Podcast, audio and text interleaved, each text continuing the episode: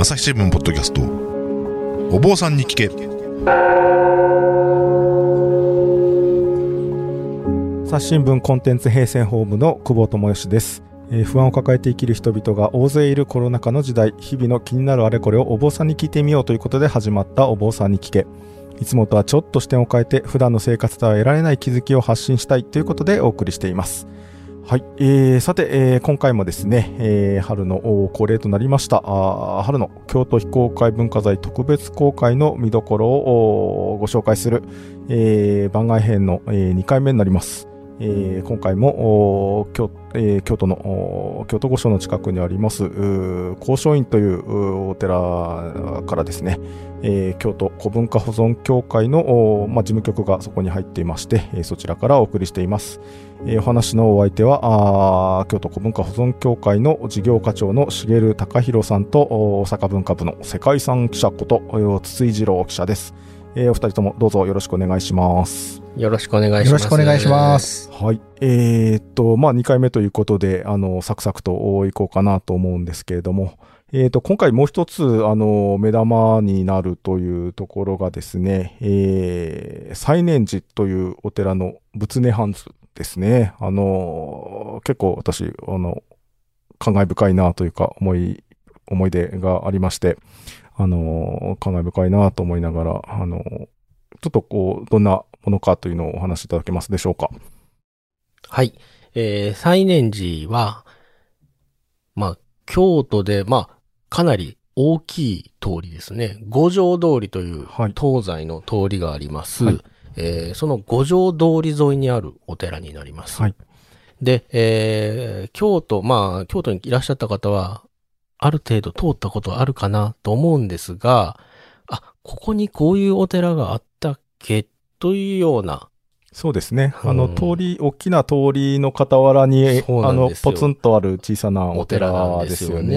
ね。そうなんです。はい。あの、消消防署が近くにありそうですね。ましたよね。確かね。下行消防署の隣にあるんですけれども、もともとあの、五条通りっていうのは細い道だったんですが、まあ、戦時中に、えーまあ、拡幅をするということで、えー建建物疎開ですよね。ねあの、はいこう空襲にあった時に、こう、そうですね炎症しないようにということで、広げられた通りだと。お寺ももっと大きかったんですけれども、えーそれがまあ接収されてしまって、今はかなり、えー自治を減らした形になってます。はい。はい。で、えー、阿弥陀さんが、まあ、ご本尊様ではあるんですけれども、えー毎年毎年の、まあ、涅槃への時にですね、まあ、お寺さん当然法要されるんですが、はいその時に使っていた、まあ、大きな涅槃図、はい。あの、仏さんの、こう、亡くなっあの、入滅の時の様子を描いた絵ですね。はい。。これが、えーまあ、当然ずっと使ってらっしゃったんですけれども、えーある時に、まあ、先生に見ていただいた。これは大変やぞと、大変なものやぞということが、まあ、分かって、というところから、この仏音ハンズの修理のストーリーが始まっていくんですそうね。でしたね。あれ、こう、私もあの、最初、あの、もう、それこそ、えー、10年近く、10年ぐらい前になりますかね、それこそ、あのー初めて見させていただいた時は、それこそこう、ご住職が、あの、ごそごそっと出してこられて、まあ結構、あの、大きな涅槃図で。で、すね。はい。で、でも、まあ、なかなかこう傷んでいてですね、これ大丈夫かなと思いながら、こう、拝見した記憶があるんですけれども、えーっと、そのお涅槃図が、ああれ、2009年の調査ですかね。はいえーっと、京都の国立博物館のお小原あ義豊先生ですか。が、あの、調査に入られて、これが、まさか、そうですね。平安時代の仏画だったと。あらと。あの、まあ、あの、仏像でね、あの、平安時代の仏像っていうのは、まあまあある、まあまあ、まあ、貴重なもんですけれども、ありますけれども、このぶ仏画、絵で平安時代のものってなると、実はめちゃくちゃ貴重なんですよね。すねまあ、なかなか残っていないと。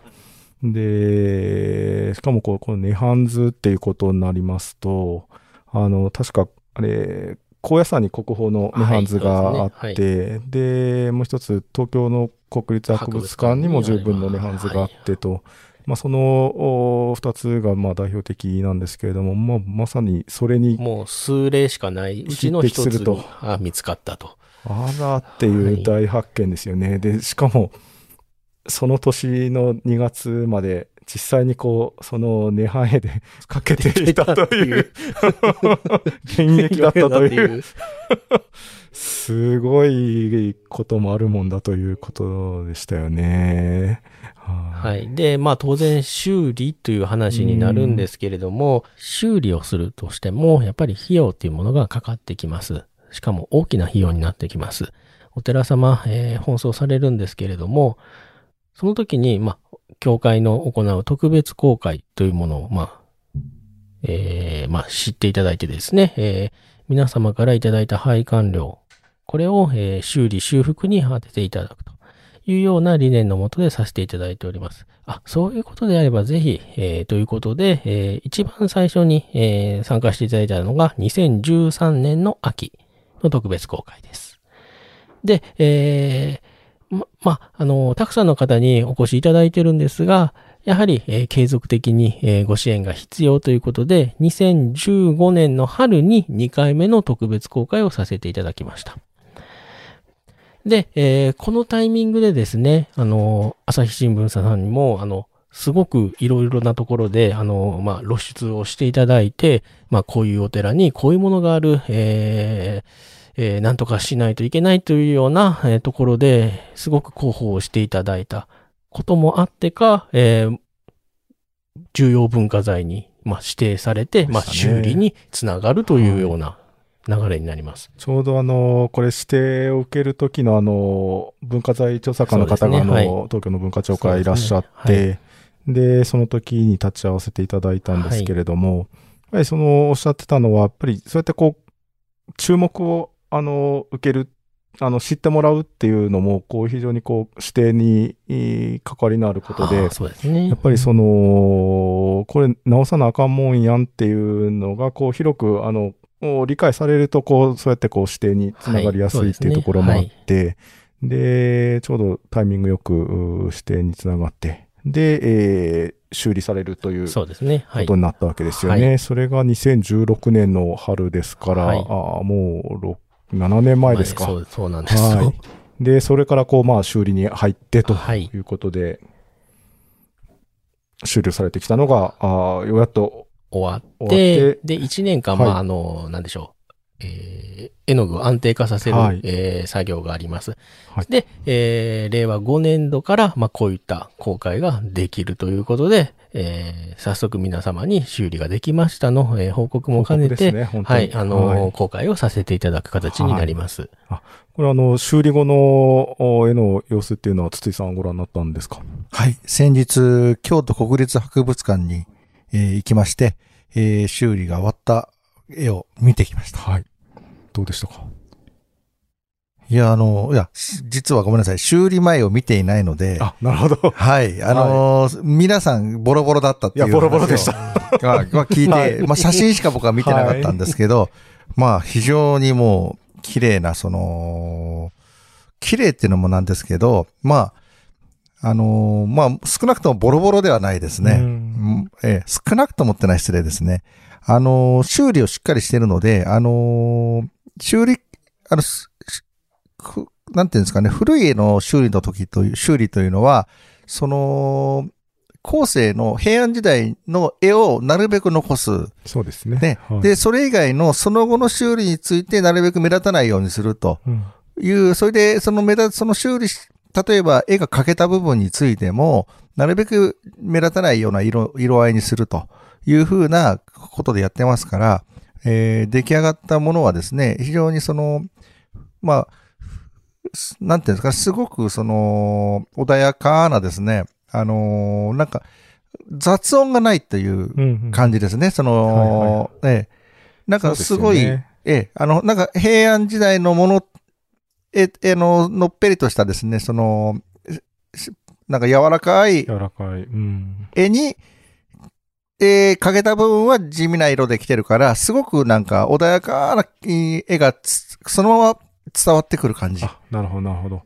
ね、あの、はいこう、決してこう、ピカピカのこうね、あの、あえ華麗なっていうのではないんだけれど、まあ、その、お描かれた時のその柔らかいあの線とかあ色調なんかがこうまあしっかり残るようにということで、えー修理されてきたっていうことですよね。なるほど。大原先生もね、おっしゃってたんですけど、はまあ平安時代の絵の特徴っていうものが、そういう柔らかい淡い色を使う。んええ。それで、絵にしても、その、そうやって、きらびやかなしするとか、派手、なんか、あのーうんコントラストを強くするとか、そういうことをしない時代だったので、すごい、あの、大原先生はパステルカラーっていう表現をしてましたけど、非常に淡いタッチの絵が、その、目の前に、その、広がってるという感じですね。なるほど。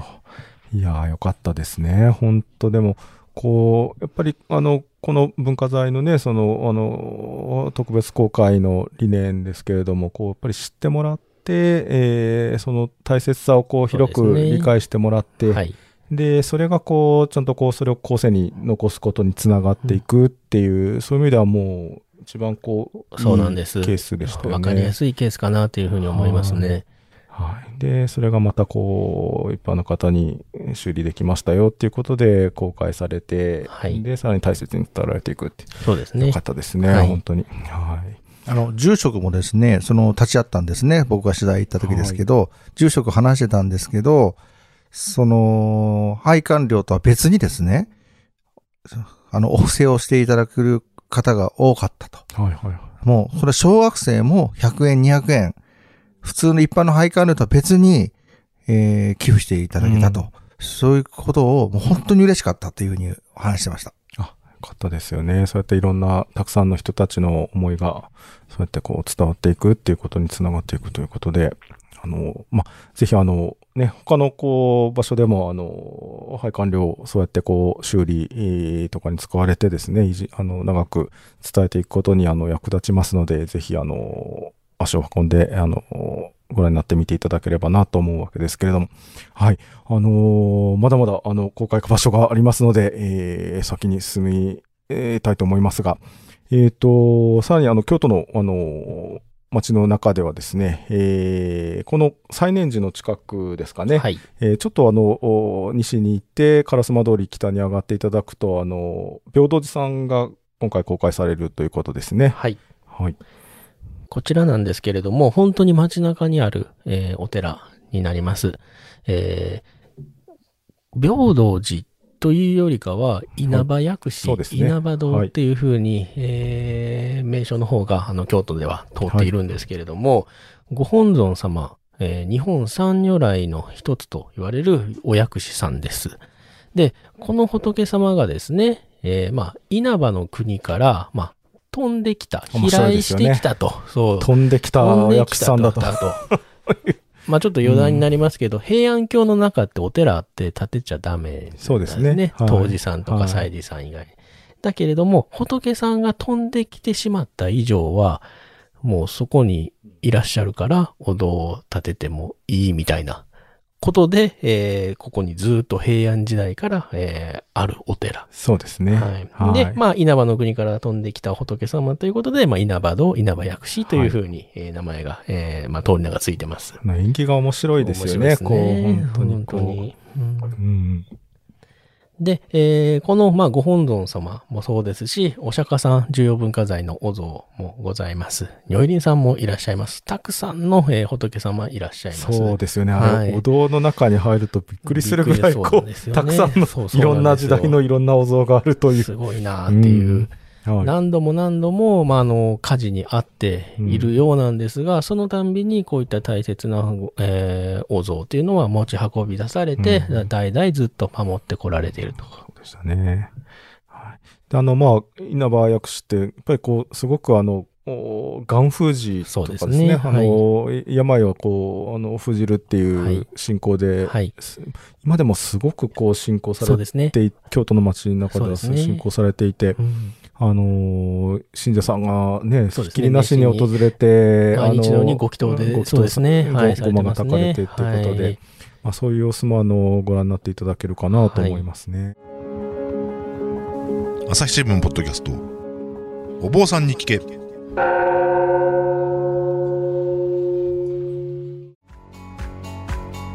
私は朝日新聞歩きき。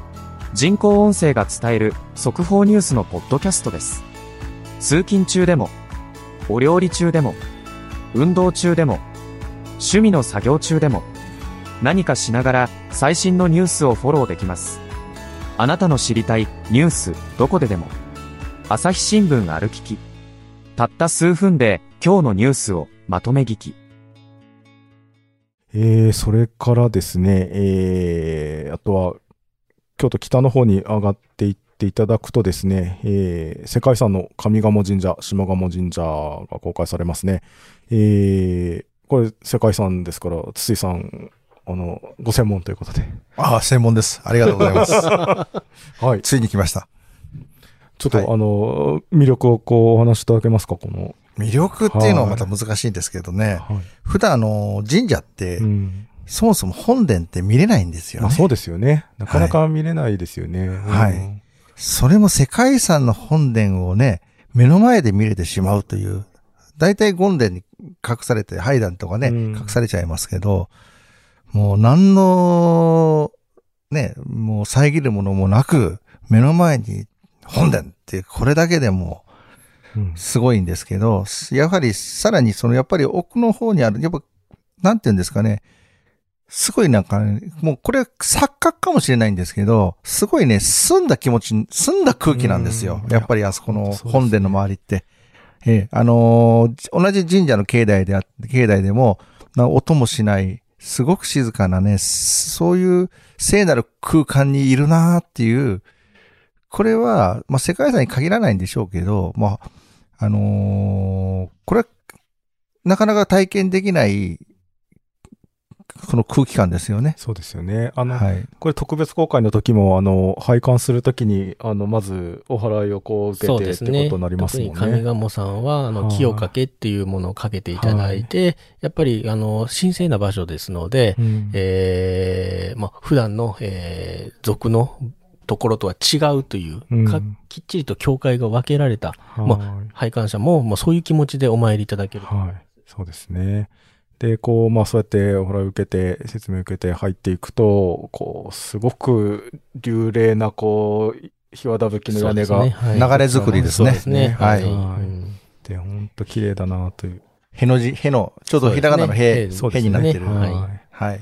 あれの屋根の流れ作りのその日本のお元というか、そうですね、オリジナルの原型が残っていると。っていうのが上賀茂下賀茂の本殿、権殿であるっていうことですね。はい。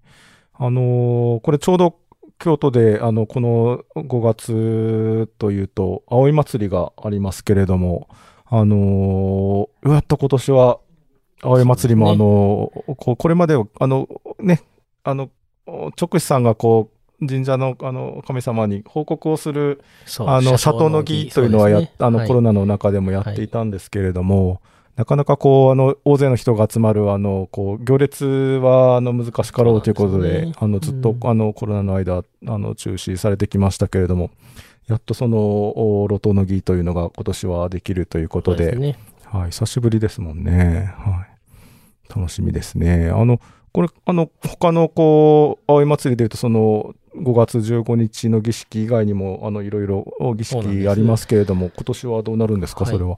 特別公開の期間中なんですけれども、上賀茂神社は5月の3日に比べ馬。はい。はい。で、下鴨神社は5日に、えー、やぶさめなるほど。が、あのーまあ、大きな、他にもいろいろお祭りあるんですけども、これも、あのーまあ、行われるとなるほどなるほど。いうことで、賑やかになるんじゃないかなと思います。はいちょうどね、そ、あの、そこら辺の儀式の時ですと、あの、特別公開の期間とも重なってますので、ぜひ、あの、そういう、うー儀式をご覧になって、あ特にあの、やぶさめもこうね、あの、すごい勢いで馬かけてきて、ね、駆け抜けますね。すごいですね。あの、矢を行って、的をね、そうですね割れるっていうあれ、すごいうん迫力ありますし、はい。比べ馬は比べ馬でまた、また違いますね。はい。あれ確かがそうですあのね。、信長がめっちゃあの、好きだったというそう、そうなんですよ。あの、で本人書いてるんですもんね、あのね比べ馬、よねおもろい、んみたいな。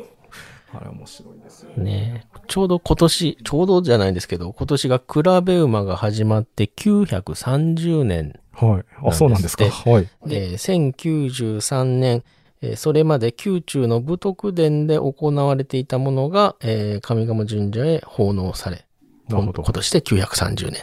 そんな歴史だったんですね。なるほど。いや、まさにそうやってこう、ね、930年前、えーから続けられてきた儀式がそのまままたこう目の前で繰り広げられるっていう面白いことですよね。ねはいはい。あの、ぜひ、いい上賀茂、下賀茂、お両鴨舎ですね。あの、世界遺産ですので、楽しんでいただけるんじゃないかなと思います。えっ、と、あとは、えー上賀茂神社、あと、あのーの近くで、あの、鮭の住宅である梅津家住宅も公開されるっていうことですね。そうですはい。ね。で、あの、伏見稲荷大社のとこにも出てきましたけれども、上賀茂神社さんにも鮭はい。っていうのがあーありまして、えー鮭貝、鮭町っていうのが、えー残っています。そのうちの鮭の一つ、えー梅辻家というのが鮭であるんですが、えーその梅辻家が使っていた、まあ、住んでいたお家がですね、えー文化財になってます。今も残っているということで、えー今回特別公開をさせていただきます。えー、じゃあそのところで大丈夫ですか？はい。じゃあ、えー、世界遺産もう一つ、えー、当時に参りましょうか。えっ、と、今回は、当時は、はいえー、五重の塔の諸層内陣を、えー公開をさせていただくと。で、えー、今度、行動だけじゃなく五重の塔も、えーセットで、えーお回りいただく形になります。五重塔というと、あの、三代将軍のあの、徳川家光さんが、あの、今の塔を建てたものですよね。はいえっ、と、五代目ということですね。はい。あの、まあ、京都のあの、代表的な風景と言っても過言じゃないかと思いますが、あそちらの大所層にえー入れるということですね。はい。えっ、と、これで、えー今回の春の特別公開の見どころ全部紹介しきれましたでしょうか？全部触れましたね。はい、触れましたね。はい。えー総まくり、はいありがとうございたしました、今回の。はいえっと、何か、あの、言い残しございませんか？辻井さん。あ、えー、当時いいですよ。はい。あの、初装。うんはい。あのーもうね、五重の塔って外から見るもんじゃないですか。うん。一般的には。うんね。で、中どうなってんだろうって思うじゃないですか。ね。そしたらね、中にこんなきらびやかな世界がある。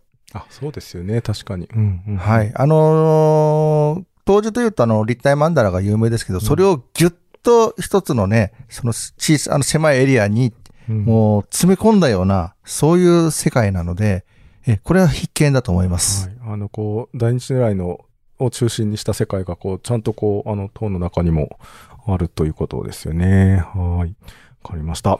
えー、なんかあれですか、こう、京都の世界遺産って、こう、筒井さんの目からご覧になって、どうですか？突然降ってきましたね。こう、数々の各地の世界遺産をご覧になっている筒井さんの目から見て、どう映る？どう映るですよね。はあ突然これ振られましたけれども、ええあのー実は最近結構世界あのーお寺をしっかり回ってまして、うんええあのーどう映るかって、これなかなか難しい質問ですね。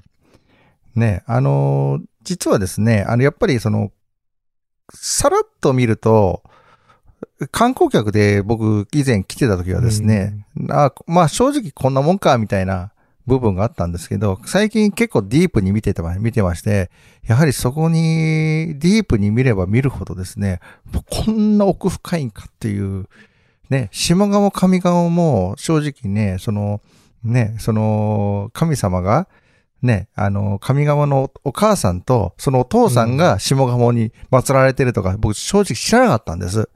ええ、そういうね、神様のストーリーから、それで今回当時についても、五時の塔、ね、その元通宣長が江戸時代に登ってたという話も聞いたりして、その上の方はもう真っ暗でね、ふね、その鳩の糞がいっぱいあるっていうね、そういう話までいろいろ聞かされて、きあの、知ってですね、ね、なんか面白い話がいっぱいあるなーって。ええ、あの、なんかすごい、ね、すごいだけじゃなくて、その、いろんなストーリー、あのー昔の日本人がですね、考えたストーリー、考えたっていうか体験した、わかんないですけど、そういう物語から、ね、その裏の、その、汚い話も含めて、あの、いろんなものがね、詰め込まれてる世界なんだなって、そういうふうに思いましたそうですね。ね。まさにこう、積み重ねられてきた歴史そのものですよね。本当に。はい。わかりました。あの、ありがとうございました。えーちょうど、あの、時間もだいぶ過ぎましたので、えー今回、ここら辺で締めたいと思います。えっ、と、実はちょっと次回もですね、あの、番外編でお送りしようと思ってまして、えーちょうど、あの、この3月30日に今収録してるんですが、あ27日にで、3月の27日にですね、文化庁があの京都にやってきたと、お京都移転でやってきまして、えー業務を開始したということですので、ちょっとそこら辺の話をあの次回あの触れて、え3回目としたいなと思っております。えー今日はどうもありがとうございました。朝日新聞ポッドキャストお坊さんに聞け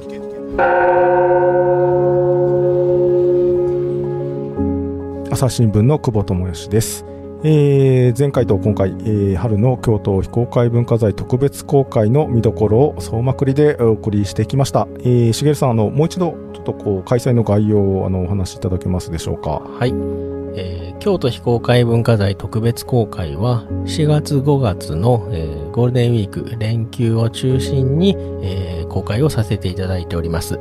配管料は、え1箇所大人1000円、中高生は500円。配管の受付は午前9時から午後4時なんですけれども、公開場所によって、えー公開の期間や時間が若干、えー異なるところもあります。詳しくは、協会のホームページをご確認ください。はい。ということで、あの、春のちょうど季節のいい連休の頃ですので、えーお運びの、京都にお運びの際には、あぜひご覧になっていただければなと思います。えー朝日新聞の久保智義がお送りしました。えー朝日新聞ポッドキャストお坊さんに聞けは、あの、過去の回を簡単に検索で、えー聞いていただけるようになっています。あの、まとめページにたどり着くと思いますので、えーぜひ、あの、検索してみて聞いてみてください。えー概要欄にお便りフォームからですね、ご意見ご感想もお待ちしております。えーそれでは、あまたお会いしましょう。